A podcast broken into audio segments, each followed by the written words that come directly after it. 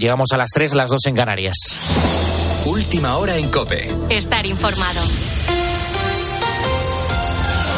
La cuenta atrás para desatascar la ley de la amnistía en el Congreso de los Diputados vuelve a ponerse en marcha a partir de ese mismo lunes la ampliación del plazo que pidió el PSOE para acordar un nuevo texto con los grupos eh, separatistas, con News per Cataluña concretamente, vence el próximo jueves, día 7 de marzo. Así que el tiempo corre para los socialistas, Ana Quílez. Y por lo que parece, la Comisión de Justicia del Congreso estaría decidida a sacar adelante el dictamen, una postura que coincide con la del Gobierno, que espera que esta semana eh, sea decisiva para cerrar la amnistía. De ser así, el acuerdo llegaría después de una extensa negociación de lo más discreta entre las partes y en la que Junts ha llevado el peso en estos últimos días. Concretamente, ha sido su portavoz en el Congreso, Miriam Nogueras, después de que el secretario general del partido, Jordi Turul, sufriera una crisis cardíaca la pasada semana. Mientras tanto, el Tribunal Supremo sigue con su investigación a Puigdemont por el tsunami democrático, aunque desde el Gobierno defienden que esta decisión no es más que un trámite procesal y esperan que no se convierta en un obstáculo para para tramitar la ley. A falta de conocer los últimos detalles del pacto, el Parlamento Europeo ha pedido transparencia total en las negociaciones ante la Unión Europea en un momento en el que la delegación del Congreso y del Senado se prepara para visitar a la Comisión de Venecia, que presentará su informe el 15 de marzo. Las muertes de civiles en el mundo han aumentado un 122% en 2023. Israel y Rusia son los países que han provocado un mayor número de víctimas como consecuencia de un conflicto armado. Son datos facilitados por la ONG británica Acción contra la Violencia Armada, desde la que aseguran que no se ha visto nada igual en los últimos 70 años desde el final de la Segunda Guerra Mundial. En Ucrania, concretamente, en las últimas horas se confirmaba el hallazgo de otro cuerpo entre los escombros del edificio destruido por drones kamikazes rusos en Odessa. Se trata de la décima víctima mortal que han dejado los ataques de este fin de semana, en la que 17 drones sobrevolaron distintas ciudades. El presidente Volodymyr Zelensky pedía apoyo urgente a sus aliados en Occidente para reforzar el escudo aéreo en su país. La lista de niños a los que Rusia quita la vida no para de crecer. Ucrania no ha perdido nada más que lo necesario para proteger vidas. Cuando se pierden vidas y los aliados solo juegan a juegos políticos internos o disputas que limitan nuestra defensa, es incomprensible. Es inaceptable. Con la fuerza de ABC. Cope, estar informado. Precisamente hablando de conflictos, el Papa Francisco ha hecho un nuevo llamamiento para que se produzca un inmediato cese alto el fuego en Tierra Santa que permita la liberación de los rehenes y la llegada de ayuda humanitaria. Ante las guerras en curso, insiste también en que el desarme es un deber moral palabras pronunciadas eh, por el Santo Padre al finalizar el rezo del Ángelus en la Plaza de San Pedro del Vaticano este domingo. Corresponsal en el Vaticano, Eva Fernández. Más recuperado del resfriado, el Papa asegura que lleva en el corazón con dolor el sufrimiento en Palestina e Israel y plantea si de este modo se pretende construir un mundo mejor. Basta, per favore, diciamo tutti noi. Basta, per favore. Parad, os pido que continúen las negociaciones para un inmediato cese el fuego en Gaza y en toda la región, para que los rehenes sean inmediatamente liberados y regresen a sus familias que les esperan con ansia y la población civil pueda tener acceso seguro a las ayudas humanitarias. Y ante la próxima jornada dedicada al desarme, Francisco ha pedido valentía a la comunidad internacional para generar un clima de confianza que facilite la pacificación en Gaza y Ucrania. Las tres y cuatro minutos de la madrugada, una hora menos en Canarias. Tienes más información en nuestra página web en cope.es. Seguimos en la noche de cope con Adolfo Arjona. Cope, estar informado.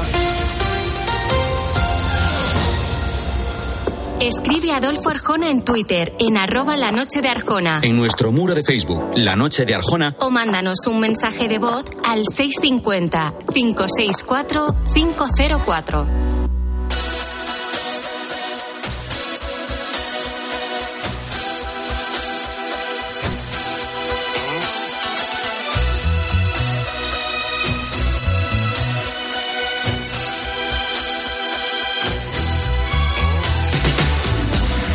Dicen que un buen periodista se diferencia del resto porque siempre se está haciendo preguntas.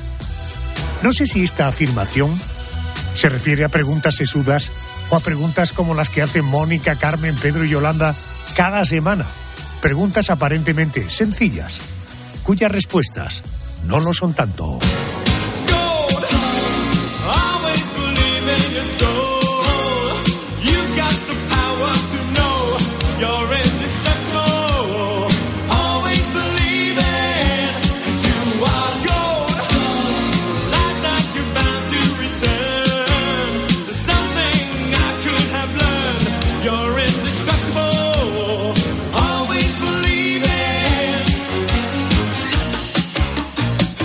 Si te digo o te hablo de la tabla periódica, seguramente eso te retrotrae a tus años académicos, ¿verdad? Bueno, la tabla periódica, en ella encontramos un total de 118 elementos. Bueno, algunos son tan fundamentales para nuestra vida como el que tiene el 8 como número atómico y la O como símbolo, por ejemplo, el oxígeno. Otros tan preciados como el que se representa con las letras AU, cuyo número atómico es el 79. Me refiero al oro. Bueno, de esos 118 elementos de la tabla periódica, no podríamos comprar nada, no sé, ni con helio, ni con potasio, ni con litio, pero sí con oro. Un metal precioso con un enorme valor económico. Oye, ¿y por qué el oro es tan valioso? Quiero hablar con un experto, vamos a conocer un poquito más sobre el oro. Es doctor ingeniero de minas, presidente del Instituto Gemológico Español, Benjamín Calvo. Buenas noches y bienvenido a la cadena COPE. Hola, buenas noches. Encantado de hablar con ustedes. Muchas gracias. Oiga, ¿de dónde sale el oro? ¿En qué zonas del mundo lo podemos encontrar? Y en todo caso, ¿cuál es su estado original? Bueno, pues el oro es un elemento, como muy bien ha dicho, de número atómico 79, muy escaso en la corteza terrestre, muy escaso, pero sin embargo muy difundido. Y entonces lo podemos encontrar prácticamente en todos los países, en mayor o menor medida. Es verdad que hay sitios donde el oro Mm, históricamente ha sido muy explotado. Podríamos citar los Urales en Rusia, California, con la famosa fiebre del oro que tuvo tanta importancia, en Australia, en, en África, en Sudáfrica, donde hay minas de oro, como todo, como mucha gente sabe, que tiene, que alcanzan casi los 4.000 metros de profundidad. Es decir, es un metal escaso, muy valioso, por lo tanto, y muy difundido por muchos países. En España también, ¿eh? por cierto, luego si quiere hablamos de ello. Eh, le preguntaba el estado original, cuando encontramos oro, eh, exactamente como ah, que es una piedra amarilla.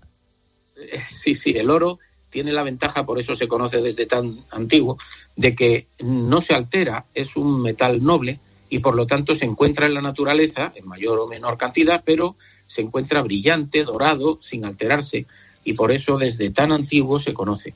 El oro se encuentra geológicamente en dos tipos principales de yacimientos. En un primer tipo sería un oro hidrotermal vinculado con granitos y en filones de cuarzo, generalmente filones de cuarzo. Y luego hay otro, otra forma de presentarse muy habitual, que es en placeres, es decir, en arenas de los ríos o de las playas, donde ha sido arrastrado el oro primario, el oro de los filones, al descomponerse por los agentes atmosféricos, es arrastrado por las aguas, como es muy denso, se acumula en el fondo de los ríos y entonces en ciertos lugares donde hay remanso de aguas o bien al final en las playas marinas también se pueden encontrar los yacimientos que se llaman de tipo placer, placeres. Entiendo. Oiga, el oro lo asociamos al poder en, culturas, por ejemplo, el antiguo Egipto. Eh, ¿Cuándo comenzó a tener ese valor y a ser sinónimo de lujo y de poder? Bueno, el oro es mucho más antiguo que, que el antiguo Egipto. Yo creo, vamos, no lo creo, estoy seguro de que el oro es el primer metal que conoce el hombre. Ya en el paleolítico, neolítico, eh, se conoce el oro. Y hay, eh, ¿por qué? Pues porque, como digo, es el único metal, o casi el único, desde luego el único accesible para las personas de aquellas épocas, que se encuentra en las arenas de los ríos y entonces, por otra parte, es dorado, es brillante, recuerda el sol. De hecho, la palabra áureo o aurum del latín tiene también que ver con aurora, que es el nacimiento del sol, tienen la misma raíz. Entonces, el oro siempre se ha asociado al sol y se ha asociado, por lo tanto, a, los dioses, ¿no? Por otro lado, como el oro es tan escaso, siempre ha sido codiciado por las personas ricas, por los poderosos, y desde la más lejana antigüedad, pues el oro se ha sido acaparado o acumulado por aquellas personas más ricas. Y esto es una historia que se ha perpetuado a lo largo de, los siglos y aunque hoy día el oro no es el metal más caro, ni, mucho menos, bueno, es de los más caros, pero no el más caro, pero sigue siendo, en el diario colectivo sigue siendo el, el bien de la riqueza por excelencia, por así decir, ¿no? Eh, eh, que el oro sea un material tan valioso eh, tiene que ver con esa capacidad que tiene, en fin, de no corroerse, digamos, y en todo caso su escasez es lo que lo hace también muy valorado. Claro, claro. El, el oro, por ser muy escaso, es muy valorado. Pero hay otras cosas muy escasas que no son tan valoradas. hay muchas razones para que el oro sea tan valorado. En primer lugar, evidentemente, es su escasez. En segundo lugar, su brillo, sus características especiales como metal. Luego tiene otras características que también hay que tener en cuenta. El oro es muy maleable y entonces cuando se golpea, el oro no se rompe, sino que se aplasta. De tal manera que con una cantidad limitada de oro, con 200 gramos de oro, creo haber leído, pues se podría hacer una lámina tan extensa que cubriera un campo de fútbol, por ejemplo. Entonces, el oro tiene una elevadísima capacidad, lo que se llama maleabilidad, una capacidad de, hacerse una lámina muy fina. Entonces, en la antigüedad, lógicamente, el oro en forma de finas láminas cubría sarcófagos, en el tiempo de los egipcios, por ejemplo, cubría máscaras y otros objetos preciosos. O sea que no solamente es por su rareza, evidentemente, y por su brillo, sino también por algunas propiedades físicas como la maleabilidad, la ductilidad o posibilidad de hacer con él eh, hilos muy finos, y eso servía, le hacía muy útil para adornar objetos preciosos de, las personas muy ricas, muy pudientes. Benjamín, tengo aquí en el estudio conmigo a mi compañera Carmen Cerván, que tiene alguna curiosidad que le quiere trasladar. Por tanto, Carmen, Benjamín te oye. Benjamín, claro, estamos hablando del valor del oro, de lo valioso que es, y eso nos lleva a hablar pues de su valor económico. ¿Ese valor económico de qué depende y cómo se calcula su cotización? Bueno, el oro es un metal, como es tan codiciado, ha tenido muchas funciones y las tiene. No solamente desde un punto de vista, digamos, de, acumulación de riqueza, sino desde un punto de vista industrial. Se emplea en muchas industrias, eh, pero por hablar del valor económico, pues en la Bolsa de Londres se cotizan los principales metales y el oro es uno de los que se cotizan desde hace mucho tiempo, ¿no? De tal manera que está sometido, es curioso porque el oro de cierta manera es independiente de otros valores como los valores de inversión en empresas, etcétera, por lo cual el oro en la bolsa de Londres y en las bolsas mundiales tiene una especie de es una especie de contravalor, es decir, cuando las acciones de las empresas suben y la economía muy bien, va muy bien, el oro se cotiza menos. Por el contrario, cuando las empresas empiezan a ir mal, hay crisis económica, guerras o conflictos, el oro como valor refugio cobra valor y sube de qué es lo que está sucediendo, por ejemplo, en la actualidad. El oro está muy alto de valor porque si, eh, mucha gente, muchas personas piensan, pensamos, que el oro es un valor refugio y que siempre va a mantener su valor, lo cual es discutible, pero bueno, en cualquier caso es verdad que el oro funciona como valor refugio. Benjamín, y eh, ha sido... solemos pensar precisamente que el oro se, se, revaloriza, eso es lo que tendemos a pensar. Eh, un ejemplo, si yo conservo unos pendientes de oro de mi abuela, ¿hoy costarán más que hace 50 años y menos que dentro de 10 años o no necesariamente? No necesariamente. Lo que pasa, porque eso depende de muchísimos factores, em, no necesariamente. En relación con el coste de vida en la época en que viviera su abuela o en, la actualidad, probablemente no. Probablemente el oro fuera más valioso entonces o ahora. Es difícil decirlo porque eso depende de la situación económica en aquel momento, de la demanda de oro que hubiera, de que estuviéramos en un periodo de conflicto bélico, de que, de que en fin, de muchos factores.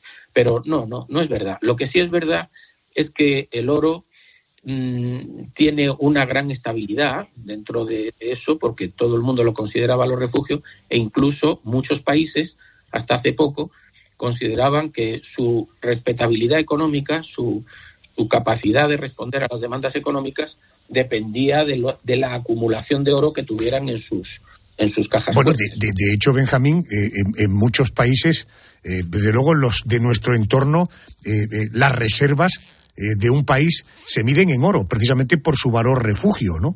Y por esa estabilidad que tiene el metal, ¿verdad?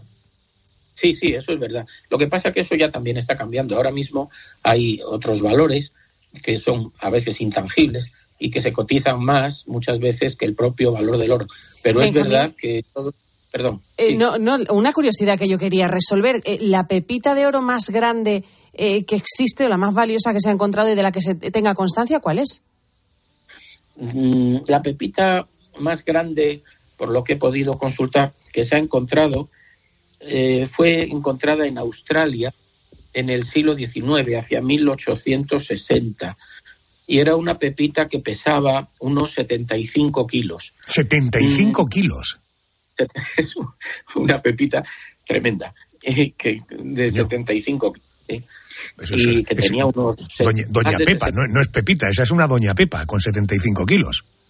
Es curioso lo que dice porque en España se encontró una pepita de ninguna manera tan grande, pero se, se encontró una pepita de 200 gramos o así en, en Cáceres y la llamaron Doña Josefa, porque, porque efectivamente eso no es una pepita, es un pepitón.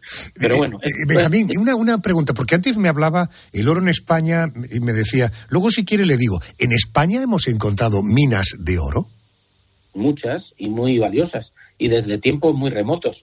Por citar cosas que conocemos, las médulas en León, el yacimiento de las médulas, que es un sitio que recomiendo muchísimo visitar porque es un paisaje inolvidable, son unas enormes minas de oro que explotaron los romanos por el método que llamaban ruina montium, que es dejando caer enormes cantidades de agua y arrastrando la, tierra con el oro y luego lo beneficiaban.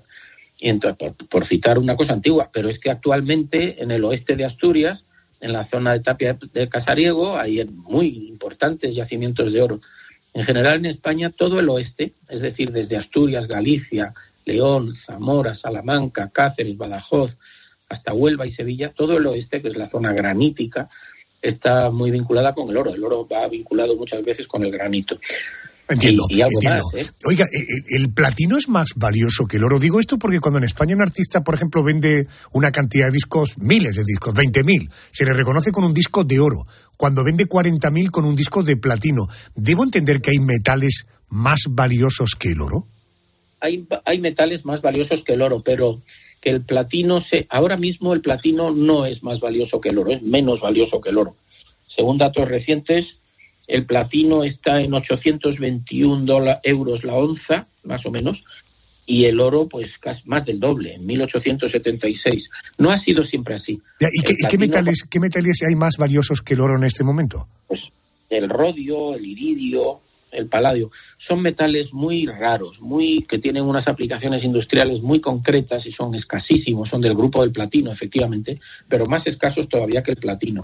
Y esos son de, de los metales nobles, es decir, de los metales que se emplean en joyería, oro, plata, platino, el más valioso en este momento es el oro, sí. Correcto.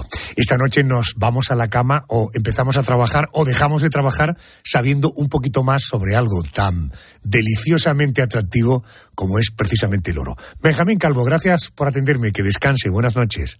Muchas gracias a ustedes. Muchas gracias y buenas noches.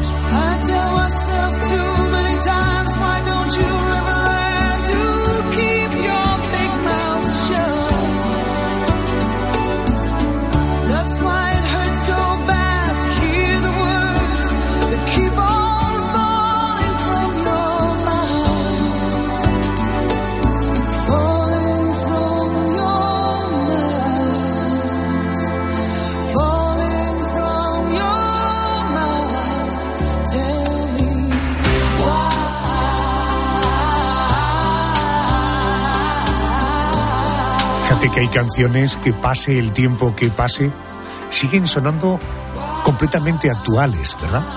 Es el caso de esta preciosa canción de Annie Lennox.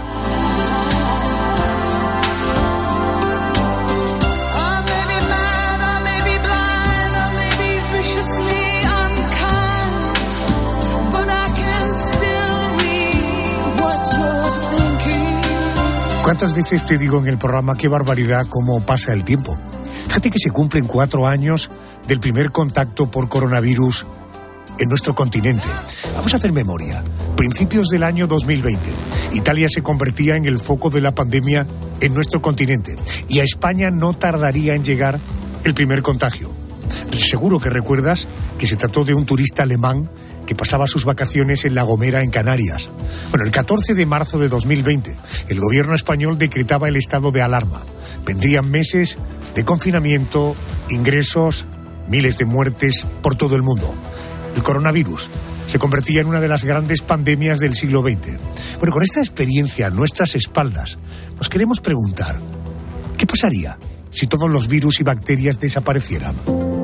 Bueno, se lo voy a preguntar a un catedrático de microbiología, en este caso de la Universidad de Navarra, es miembro de la Sociedad Española de Microbiología, me refiero a Ignacio López Goñi. Ignacio, muy buenas noches y bienvenido a la cadena COPE. Buenas noches. Muy buenas noches, Adolfo. Encantado de estar con vosotros. Profesor, antes de nada me gustaría que me dijera la diferencia que hay entre un virus y una bacteria, porque sabemos que ambos son microorganismos, pero que desde luego no son lo mismo. Y le ruego, por favor, imagínese los que estamos escuchando la radio a esta hora, diferenciar un virus de una bacteria, como no nos lo expliquen muy fácilmente, va a ser muy complicado de entender. Es muy sencillo. Mira, lo primero, para, para poder explicarlo bien, eh, pensemos en nuestras células, una célula epitelial de nuestra piel, ¿no? Una célula muy grande, con su núcleo, con sus orgánulos dentro. Una bacteria, una bacteria es muchísimo más pequeño que una célula, unas 10, 100 veces más pequeñito, muchísimo más sencillo, son células, pero no tienen dentro los orgánulos, el núcleo y todo esto. Muy sencillito. Un virus, los virus ni siquiera son células. De hecho, los, los investigadores, los científicos discutimos si son seres vivos o no todavía, ¿no? Y un virus en realidad lo que puede hacer es infectar, meterse dentro de cualquier célula, son dictadores piratas de la célula y lo que hacen a la célula es decirle, oye, tú ahora te vas a dedicar completamente a multiplicarme a mí. De, de, manera que son parásitos intracelulares. La célula se pone como si fuera una fábrica a fabricar, a, construir virus, la célula explota, liberan cientos de virus que vuelve otra vez el ciclo. De manera que los virus pueden infectar células humanas, nos producen enfermedades, pero incluso también pueden llegar a infectar, hay virus que infectan células vegetales, producen enfermedades en vegetales, en animales, e incluso hay virus que pueden infectar a las propias bacterias. Entendido. Enseguida me referiré a las bacterias, o mejor dicho, mi compañera Yolanda Aguirado hablará de bacterias, pero ah, sigamos hablando de virus. Eh, ¿Cómo se propaga un virus? Porque usted dice, un virus puede llegar a alojarse en un organismo, introducirse en las células, pero ¿esto cómo se hace? ¿Cuáles son los mecanismos de propagación de un virus? Los virus al final lo que tienen que hacer es atravesar nuestros epitelios, nuestras células y entrar dentro de nuestro organismo. ¿Cuáles son las puertas de entrada? Lo primero, la, vía respiratoria. Virus que se transmiten a través del aire, entran por nuestra respiración y acaban alojados en nuestros pulmones o donde fueran. Enfermedades respiratorias virales. ¿no? Los virus también pueden entrar, digamos, por lo que se llama la ruta fecal-oral, es decir, a través del agua, a través de los alimentos, los ingerimos y acaban en nuestro intestino y de ahí atraviesan el intestino. También hay virus que se transmiten por vía sexual, como puede ser el VIH. Virus que nos pueden entrar también por la conjuntiva. Los ojos es una puerta también de entrada para los virus. Por eso durante la pandemia veíamos la gente que se ponía, ¿verdad?, gafas, máscaras, etcétera, para evitar esa vía de entrada. Y los virus también pueden atravesar nuestra piel pero eso para eso necesitan un poquito de ayuda. Es decir, son virus que atraviesan nuestra piel a través de, por ejemplo, eh, animales que nos muerden o nos arañan, el que nos, pues, pues el virus de la, de la rabia, por ejemplo, virus que se transmiten a través de insectos, mosquitos y garrapatas que nos pican y de esa manera nos inoculan el virus o a través, por ejemplo, de, transfusiones de jeringuillas por vía que se llama vía sanguínea. Como vemos, hay muchas puertas de entrada por las que un virus puede llegar a nuestro interior. Eh, profesor López Goñi, eh, ¿se tienen que dar algunas condiciones específicas para que un virus se extienda por todo el mundo? ¿O, o la vocación del virus es precisamente propagarse y en el modelo de vida de sociedad que tenemos, donde comunicarnos, por ejemplo, vía aérea a través de los aviones, se lo ponemos realmente fácil? Se lo ponemos fácil, ¿vale? Eh, eh, la, OMS muchas veces, no ahora, sino hace, hace mucho tiempo hablaba eh, para este tipo de, amenazas de, la enfermedad X, que todo el mundo decía, bueno, ¿y esto qué es? no? Bueno, la enfermedad X es realmente una enfermedad que puede acabar produciendo una pandemia. ¿Y cuáles son esas características? Probablemente un virus de transmisión respiratoria. ¿Por qué? Porque es lo más fácil de transmitir y lo más difícil de controlar, como hemos visto durante la pandemia. Un virus, además, que se multiplica muy rápidamente y un virus probablemente para el que no tengamos inmunidad anterior, no hayamos tenido contacto y, por tanto, estemos, eh, entre comillas, ¿verdad?, vírgenes desde el punto de vista inmunológico frente a ese virus. Si además tenemos en cuenta que hoy en día somos muchos, vivimos muy juntos y nos movemos mucho por todo el planeta, pues eso es la mejor condición para transmitirse eh, un virus eh, y que pueda producir una pandemia. Luego, entonces, Ignacio, debo entender, bueno, año 1918, pandemia, año 2020, pandemia, debo entender que después de la experiencia vivida no hay ninguna manera para detener eh, una pandemia, una epidemia protagonizada por un virus? Eh, bueno, es lo que la ciencia viene diciendo desde hace muchísimo tiempo, ¿no? Es decir, las pandemias ocurren cada 50, 60, 100 años.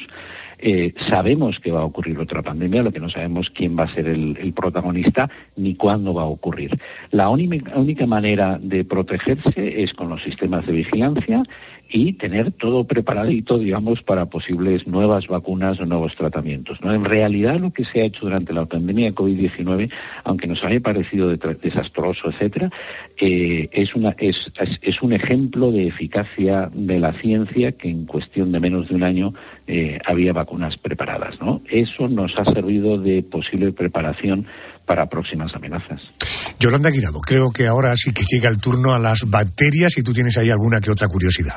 Sí, profesor. Yo quería preguntarle, porque nos ha quedado claro que no es lo mismo un virus que una bacteria, pero en el caso de las bacterias, ¿cómo se reproducen y cuáles son las condiciones idóneas, las mejores condiciones para que se propaguen con más rapidez? Bueno, pues ponerlas en condiciones de temperatura y de alimento, digamos, eh, adecuado, ¿no? Es decir, las bacterias, eh, bueno, están por todas partes y realmente cuando encuentran un, digamos, sitio ecológico, un ambiente donde temperatura y alimentación y humedad, se van a multiplicar rapidísimamente, ¿no? Y también eso es en bacterias ambientales o bacterias que estén en nuestro propio organismo, ¿no?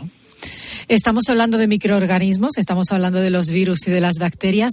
Profesor, ¿es cierto eso que dicen que los microorganismos están por todas partes? Porque yo he escuchado que están en la piel, en la boca. Es muy habitual escucharnos, decían las abuelas y las madres, cuidado, cuidado porque tenéis microorganismos hasta en la boca y en la comida. ¿Eso es cierto? Por supuesto que sí. Es lo que se denomina la microbiota, la microbiota que son todo ese, ese conjunto de microorganismos, de bacterias, de virus, también de hongos, ¿verdad? Que están en, en, todas partes y también en nuestro cuerpo. La inmensa mayoría de ellos, yo suelo decir que son unos buenos tipos, o sea, que son buena gente, que cumplen su función, ¿no? Lo que pasa es que siempre los asociamos o a enfermedad o a suciedad. Los microorganismos están en todas partes. Es lo que antes se denominaba pues la flora bacteriana, ¿no? O la flora intestinal. ¿Sabes lo que pasa? Que a los microbiólogos, que a los microbios les llamen flores, no nos gusta. Y por eso yo siempre suelo decir, oye, no me llames flora, llámame microbiota. Pero es lo mismo, ¿no? Es esos microorganismos que están en nuestra piel, en nuestro intestino, en la boca, en la vagina. Es decir, por todas partes hay microorganismos que cumplen su función. Su función a veces es nutricional, ayudarlos en la nutrición, en la alimentación. Su función es a veces es estimular nuestra defensas para prepararlas cuando haya una amenaza, o muchas veces también es ocupar un hueco para que si aparece una, un microorganismo patógeno, pues no tenga sitio. Es competencia, digamos, ecológica. Como si tú vas a un teatro y está todo lleno y no tiene sitio para sentarse. Bueno, pues eso es lo que hacen esos microorganismos de nuestra microbiota en nuestro, en nuestro cuerpo, ¿no? Evitar también eh, eh, la colonización por bacterias o microorganismos patógenos. Ignacio, en este momento es posible que hayamos metido en un mar de confusiones a quien pueda estar oyéndonos en el sentido siguiente. ¿Cómo puede decir el catedrático que hay virus y bacterias, incluso hongos, que son buenos para nosotros? Yo cuando oigo hablar de hongos, normalmente tengo que ir al médico a que me resuelva el problema. Virus, fíjese la que acabamos de pasar eh, con el coronavirus. Eh, ¿Cuántas veces voy al médico? ¿Te encuentras mal? Seguramente será un virus lo que tienes. Es decir, si desaparecieran los microorganismos, los virus, las bacterias, oiga, la vida para el ser humano no sería más placentera sería un colapso absoluto de, nuestro planeta.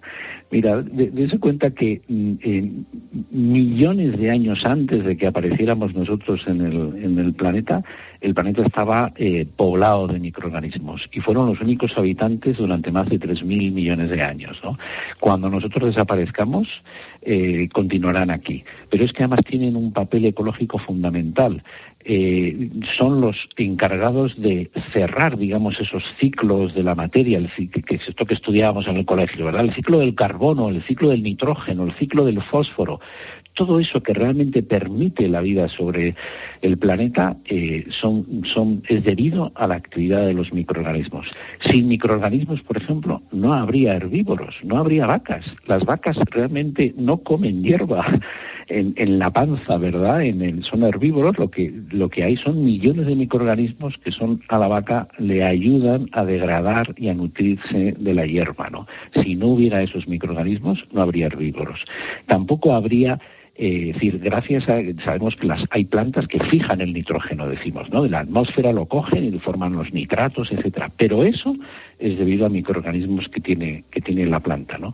De manera que si nos imaginamos un planeta sin microorganismos, eh, colapsaría eh, el planeta. La inmensa mayoría de ellos cumplen un papel ecológico fundamental lo que pasa que, como he dicho antes, siempre nos fijamos en los que nos producen enfermedades porque evidentemente son los más incómodos y de ahí viene también el término germen, ¿no? El término germen son pues porque producen enfermedades y eso es lo que se descubrió hace ya más de 100 años, ¿no?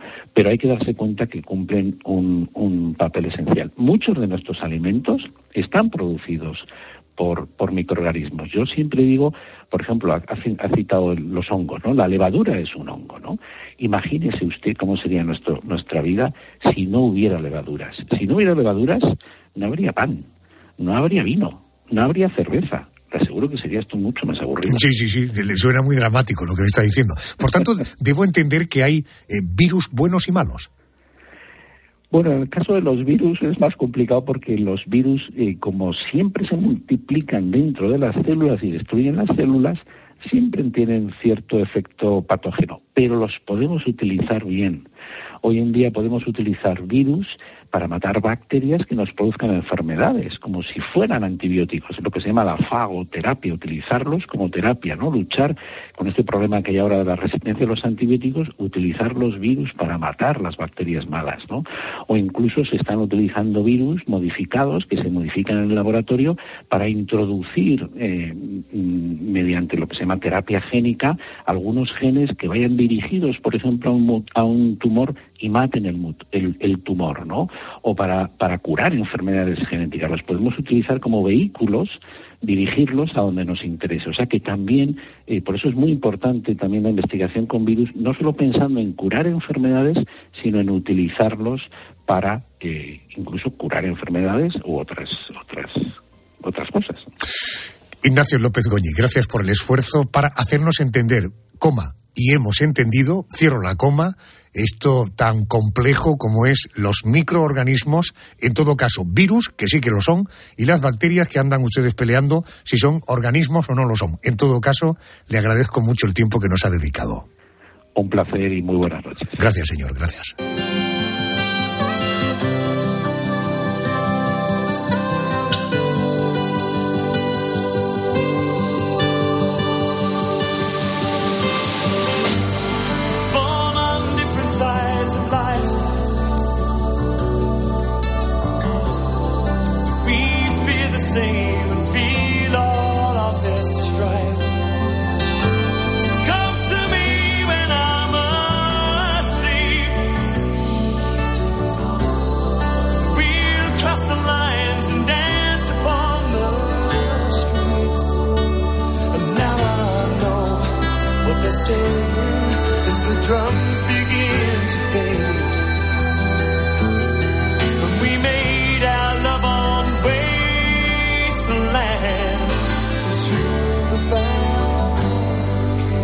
Las barricadas, este tema de Spandau Ballet.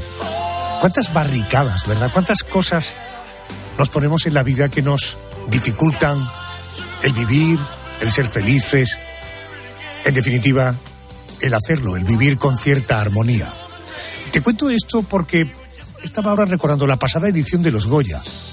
La Sociedad de la Nieve, la película de Bayona. Estaba nominada a 13 premios, de los que se llevó 12. Vas a recordar un fragmento. Creo en la mano de Daniel cuando corta la carne y Fito cuando la reparte, sin decirnos a qué amigo perteneció. Y así podamos comerla sin, sin tener que recordar su mirada. Yo creo en ese Dios. Creo en Roberto, en Nando, en Daniel, en Fito y en los amigos muertos.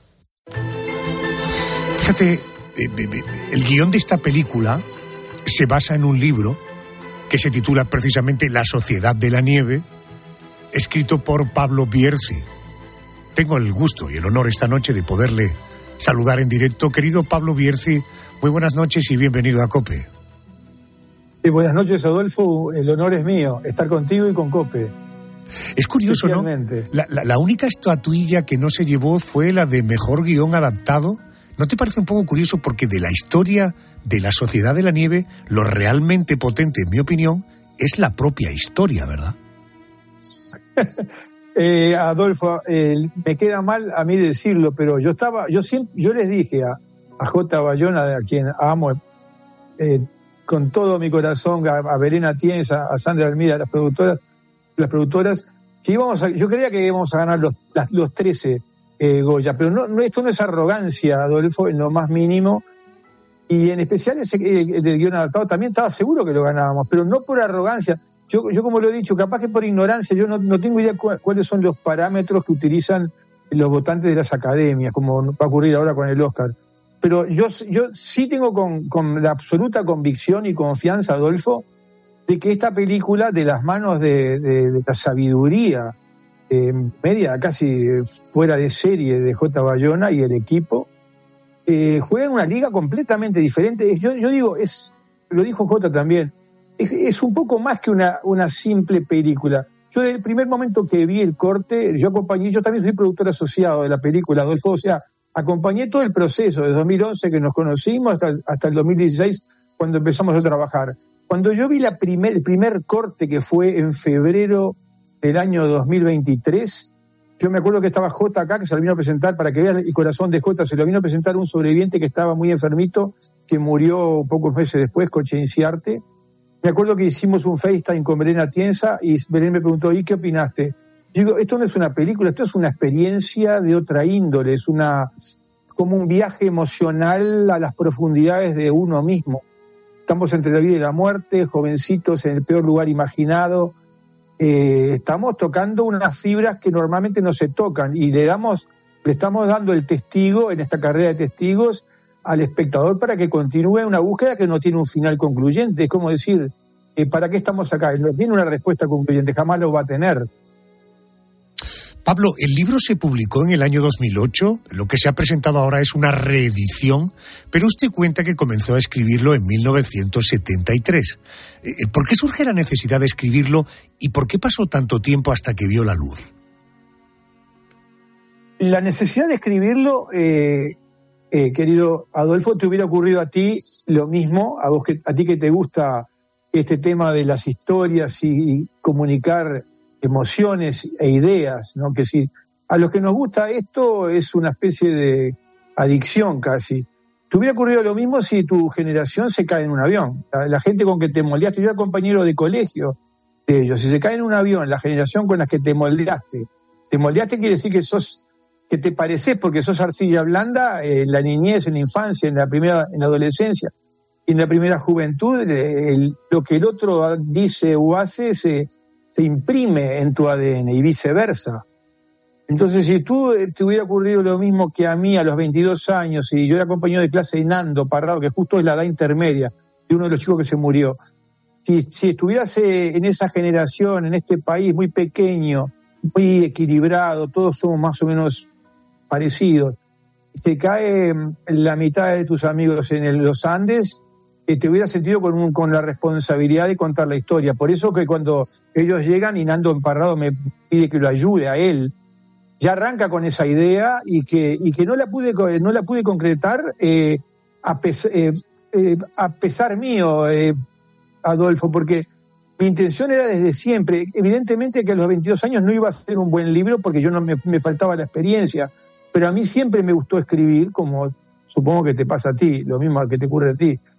Y hice un montón de, intentos desde el punto de vista, desde el ángulo periodístico, que era yo, yo trabajaba eso, me ganaba la vida con eso. Y a la vez escribía libros. Mi primer libro se publicó cuando tenía 29 años. Y yo destaco ahí, eh, Adolfo, que cuando se cumplió en 30 años, como que me saqué como una suerte de peso de encima en el sentido de darme paz de algo que me perturbaba, que era quién iba a contar la historia de los que no volvieron, que son 29, entre los cuales estaban muchos de mis amigos, eh, compañeros de clase, compañeros de deportes, con que nos moldeamos juntos. Y en el año 2002, en diciembre, yo hice, escribí un pequeño ensayo que se publicó en un diario que se llama, igual que ustedes, El País de Uruguay, es el mayor de Uruguay, y publicó una, suerte de ensayo breve, pero eran unas cuantas páginas para un diario, eh, que se titulaba Nosotros los Otros, que era la epopeya esta, eh, Adolfo contada desde el punto de vista de los que no volvieron. Yo, sentí una, eh, una, una, percepción psicológica y espiritual. Sentí paz, como que me había quitado de encima una suerte de responsabilidad que nadie me la, me la adjudicó porque, porque no estaban, estos chicos estaban muertos, o sea, no, no, podían venir a reclamarme nada, pero yo lo, lo, sentía íntimamente. Yo era el que escribía en ese colegio, en un colegio rudo, solo de varones, de hermanos irlandeses, que jugábamos rugby, en un país eminentemente futbolero, una cosa, una excentricidad. Pero está, ellos lo usaban como herramienta pedagógica y creo que, es una herramienta correcta ese, ese deporte. Entiendo. entonces. Entiendo. perdóname, en el año 2017, corrígeme si me equivoco, eh, conoce Pablo Bierzi a Bayona en Londres. El director de cine español llevaba seis años interesado en llevar al cine la historia que contaba el libro La Sociedad de la Nieve.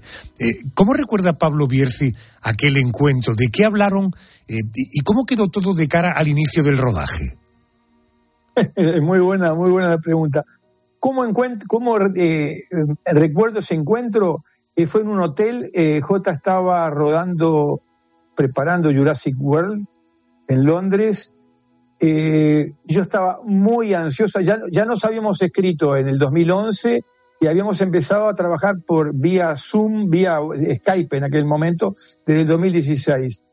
El encuentro era, yo me imaginaba encontrarme con una persona portentosa en lo, en lo, en lo racional, en lo intelectual y en lo emocional, eh, Adolfo. Eh, te digo la verdad absoluta eh, encontrarme con una persona portentosa en lo emocional y en lo intelectual, porque ya lo conocía, ya había visto ya dos películas, el, orfanato lo había visto muy, muy pronto, cuando no bien se, se estrenó, así como Lo Imposible, y, había tenido ya esa, esa, esa conexión vía eh, Skype y vía mails, y me daba cuenta que, que, estaba con una persona fuera de serie. Yo estaba muy ansioso, recuerdo, recuerdo cómo fui en, en, en, en ómnibus hacia el hotel donde nos encontramos, creo que por el Soho o algo así. Y yo estaba muy, muy, muy nervioso. Yo estaba, yo llevé, estaba conmigo con el libro, que tenía un solo ejemplar de un libro que habíamos publicado con Roberto Canesa eh, ese mismo año que se titulaba, que es como la, la, otra parte de la Sociedad de la Nieve, se, se, titulaba Tenía que sobrevivir, tenía un solo ejemplar, yo ya uno solo, no tenía más que uno. Y recuerdo que al final de la charla con J, que fue que, que, comprobé que aquella idea que tenía, que era portentoso en lo intelectual y en lo emocional, era correcta. Y luego conocí esa faceta que era una persona a la cual yo no le consigo decir que no. Me dijo, eh, ¿me puedes dar ese libro? Y dije, no, no puedo porque es el único que tengo. Y se publicó en España. Y, y, me dijo, con, y me miró con tanta convicción que sí, sí puedo, te lo regalo y me quedé sin libro. Tenía que sobrevivir. Ese es J. Bayona. Qué Portentoso en lo emocional y en lo intelectual y con una determinación que yo, Pablo, no sé decirle que no. Eh, Pablo, déjame que te pregunte eh, una cuestión. Es probable que en la película hay cosas del libro que no se cuentan, pero hay muchas cosas que le han contado a usted que no aparecen en el libro. Eh, sí, está bien, está bien la pregunta. Las dos cosas son ciertas. Hay cosas que me he contado a mí que no aparecen en el libro, sí, eh, en parte. Hay, hay, hay, datos de... Este tema es un tema muy, muy duro, eh, como tú lo viendo sabes, Adolfo. Es un tema muy duro porque hay, por, la, consigna clara, hay 16 vivos porque hay 29 muertos. en una situación irrepetible, ese pacto de entrega mutua, de decir, eh, yo Pablo, si muero, te entrego a ti, Adolfo, mi cuerpo para que tú continúes vivo, eso es medio irrepetible y eso ocurrió antes de la donación de órganos, año 72. Entonces sí, hay datos que ellos, hay elementos que ellos manejan como la identidad de los cuerpos que usaron, que eso nunca lo han revelado, nunca, nunca lo han revelado. O sea que hay toda una zona así que, yo creo que pertenece a la intimidad y me parece que muy bien que así sea. Y todo hay que, yo creo que es un tema que hay que tratarlo siempre con, con el mayor de los respetos, eh, porque es un tema que, que, que, como está pasando con la película, Adolfo, que se genera una onda expansiva, es un verdadero tsunami. Entonces, de repente la vida de gente que vive una vida sencilla, no simple, que es la vida sin Honduras, sino sencilla, de repente está en todo el planeta su nombre. Entonces, hay que manejarlo con mucho cuidado. Y sí, hay mucha cosa que, están, que, que está en el libro y no está en la película, hay mucha cosa que está en ellos en los sobrevivientes y no está en el libro. A veces me lo insinúan, a veces no. Yo, como te dije, son dos libros, o sea, La Sociedad de Nieve y después con Canesa, o sea, he pasado muchos años, vamos a decir esta palabra que tampoco me gusta mucho, pero es como de confidente. Y tú sabes, Adolfo, que si sos confidente tienes que mantener particularmente eh, la confidencialidad y la honestidad con la persona que te hace esas confidencias. Correcto.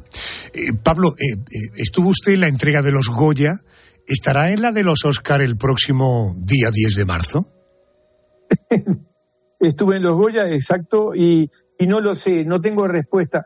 En verdad, otra cosa que aprendí trabajar, de trabajar con J. Bayona, Verena Tiense y Sandra Hermida, todos los días todo puede cambiar.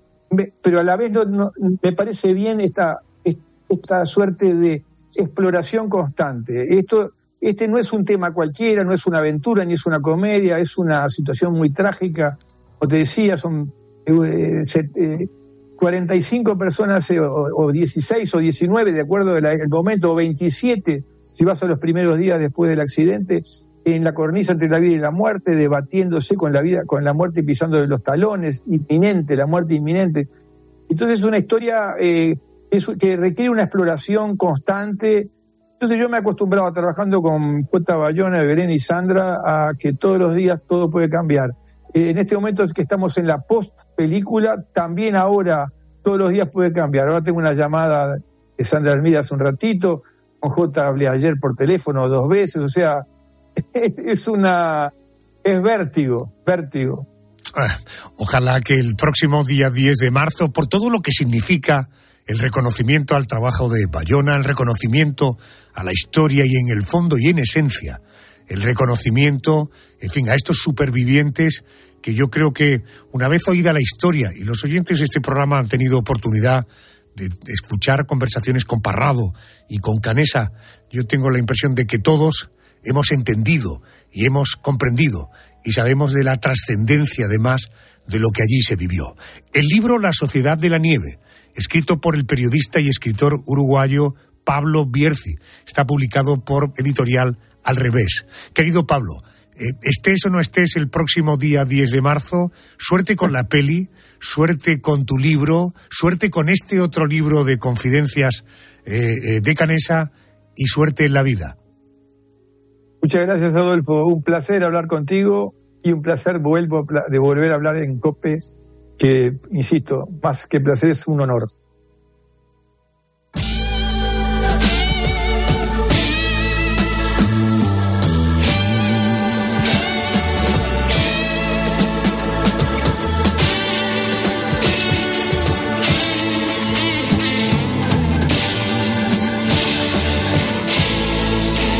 En este repaso que hacemos cada semana a un año, hoy nos toca el año 1995. Fíjate, 23 años después de lo que se ha denominado como la tragedia de los Andes. Hagamos memoria. Vamos a saber qué pasaba en España y en el mundo aquel 1995. Ese año, España lloraba la muerte de una de sus grandes figuras. Yo quiero a mi tierra España. Nos dejaba para siempre Lola Flores. Más de 150.000 personas pasaron por su capilla ardiente para darle el último adiós. Pero solo 14 días después, la familia recibía otro duro golpe. Fallecía el hijo menor de Lola, Antonio Flores. En 1995, la banda terrorista ETA seguía asesinando. Su víctima fue el parlamentario vasco y teniente alcalde del Ayuntamiento de San Sebastián, Gregorio Ordóñez. Y ese mismo año, ETA intentaría asesinar al por aquel entonces presidente del gobierno, José María Aznar. Se salvó gracias al blindaje de su coche oficial. Pero 1995 también fue un año repleto de alegrías. Estoy loco por el tenis. Nuestra tenista Arancha Sánchez Vicario se convertía en la número uno del mundo. Y todos los españoles nos sentimos parte de la familia real. Porque en 1995 contraían matrimonio en la Catedral de Sevilla la infanta Elena y Jaime de Marichalar. En la tele de 1995 sucedían cosas extrañas con el estreno de la serie Expediente X. Pero el gran estreno en la televisión española de ese año fue, sin duda, Médico de Familia, protagonizada por Lidia Bosch y Emilio Aragón. A mí me ha traído mucha suerte y espero que te la traiga a ti también. Bueno, pues creo que lo tendré que llevar a la boda. En 1995 nacía un programa con el único objetivo de poner en valor el cine español, el de toda la vida, el cine de barrio. Como presidente de la comunidad, no sé si debo... Perdone. Este era el programa preferido de los más veteranos de la casa y se emitía por las tardes, pero cuando caía la noche... Millones de españoles se daban cita frente a la tele para ver Esta noche cruzamos el Mississippi. En 1995, las salas de cine eran testigo de estrenos que con el paso de los años se convertirían en grandes clásicos. Es el caso de Braveheart. Puede que nos quiten la vida, pero jamás nos quitarán la libertad. Otra película estrenada en 1995 también nos dejaría otra gran frase. ¡Infinito y más allá! Toy Story, la película más taquillera de 1995, un año en el que también se estrenaba Pocahontas. Y en los cines veíamos una apasionante aventura que nos proponía la peli Jumanji. 1995 fue un año que, en lo musical, quedó marcado por el éxito de Luz Casal. Entre mis recuerdos es una de las canciones que formaban parte del disco La Flor Prometida. Pero a la artista gallega le salió una dura competidora. Un tema con nombre de mujer que no solo sería la canción del verano de 1995, sino todo un éxito mundial creado en España. Mientras los del Río tocaban el cielo con su canción Macarena, en los chiringuitos, discotecas y más araos, no saberse el baile estaba considerado un error imperdonable en aquellos que salían a ligar. Y 1995 será especialmente recordado por los seguidores de Héroes del Silencio, porque ese año la banda liderada por Enrique Bumburi arrancaba la que sería su última gira. No sé distinguir entre besos y raíces.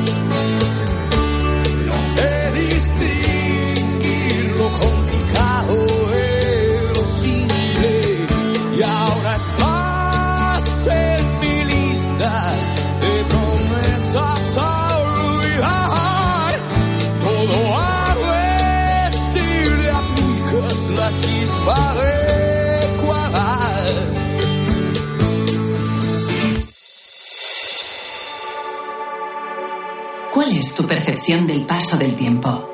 ¿Eres de los que cree que pasa rápido? ¿Rápido? ¿O lento? Hagamos un sencillo ejercicio y recordemos noticias ocurridas una semana como esta, pero de hace justo un año. Así podrás valorar si tu percepción del paso del tiempo es lenta, lenta o. Hacemos nuestro ejercicio de memoria. Una semana como esta, pero de hace justo un año, la ciudad de Los Ángeles en Estados Unidos rendía homenaje a un español. El pabellón de los Lakers acogía el acto de retirada de la camiseta Andrés del jugador de baloncesto Pau Gasol. Casi nada, Arjona, el laureado equipo de la NBA, colocaba la camiseta con el número 16 junto a las de otras leyendas de este deporte como Kobe Bryant. Sin duda, uno de los momentos más emocionantes en la carrera del mejor jugador español de baloncesto de la historia.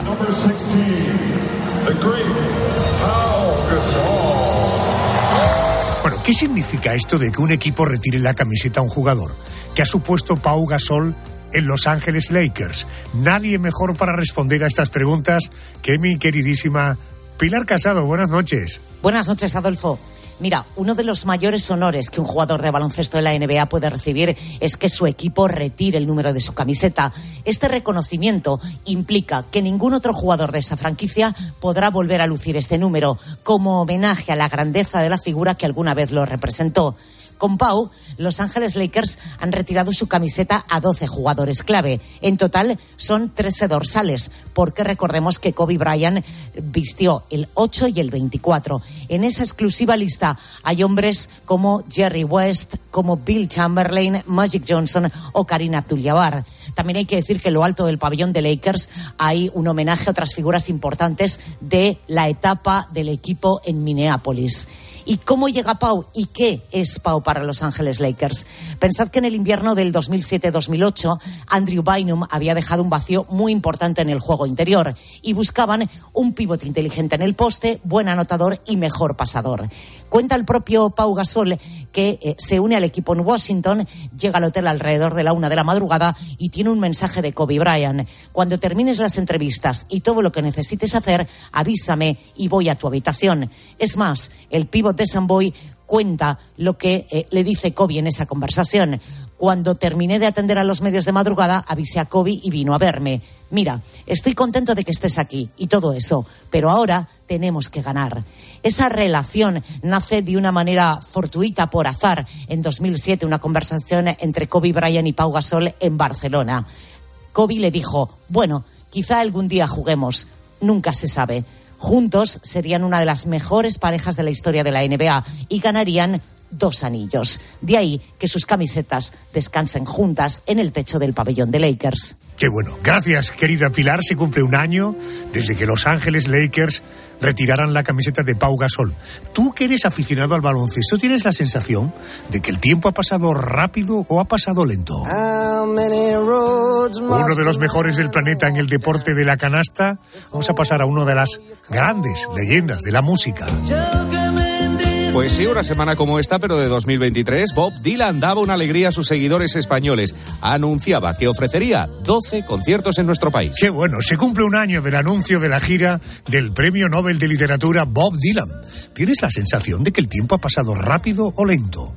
El programa termina, pasado volando.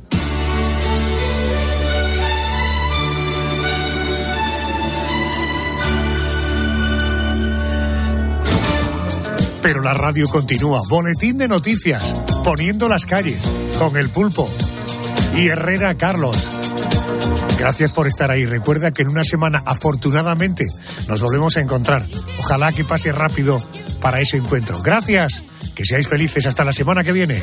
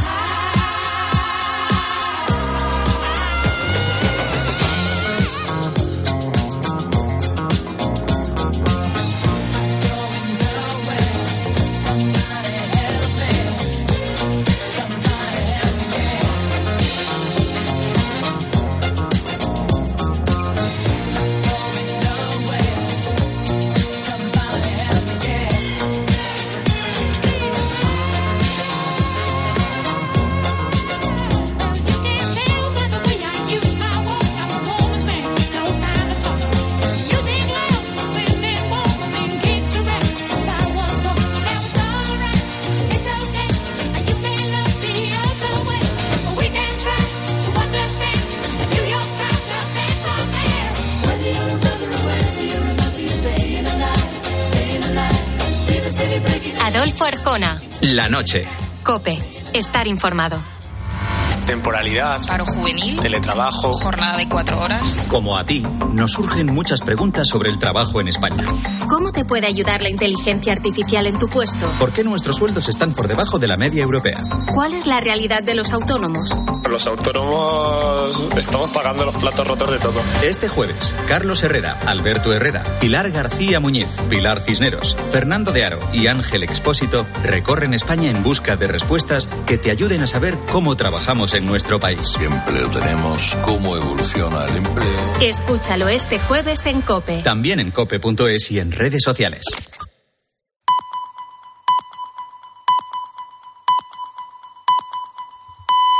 Alcanzamos las cuatro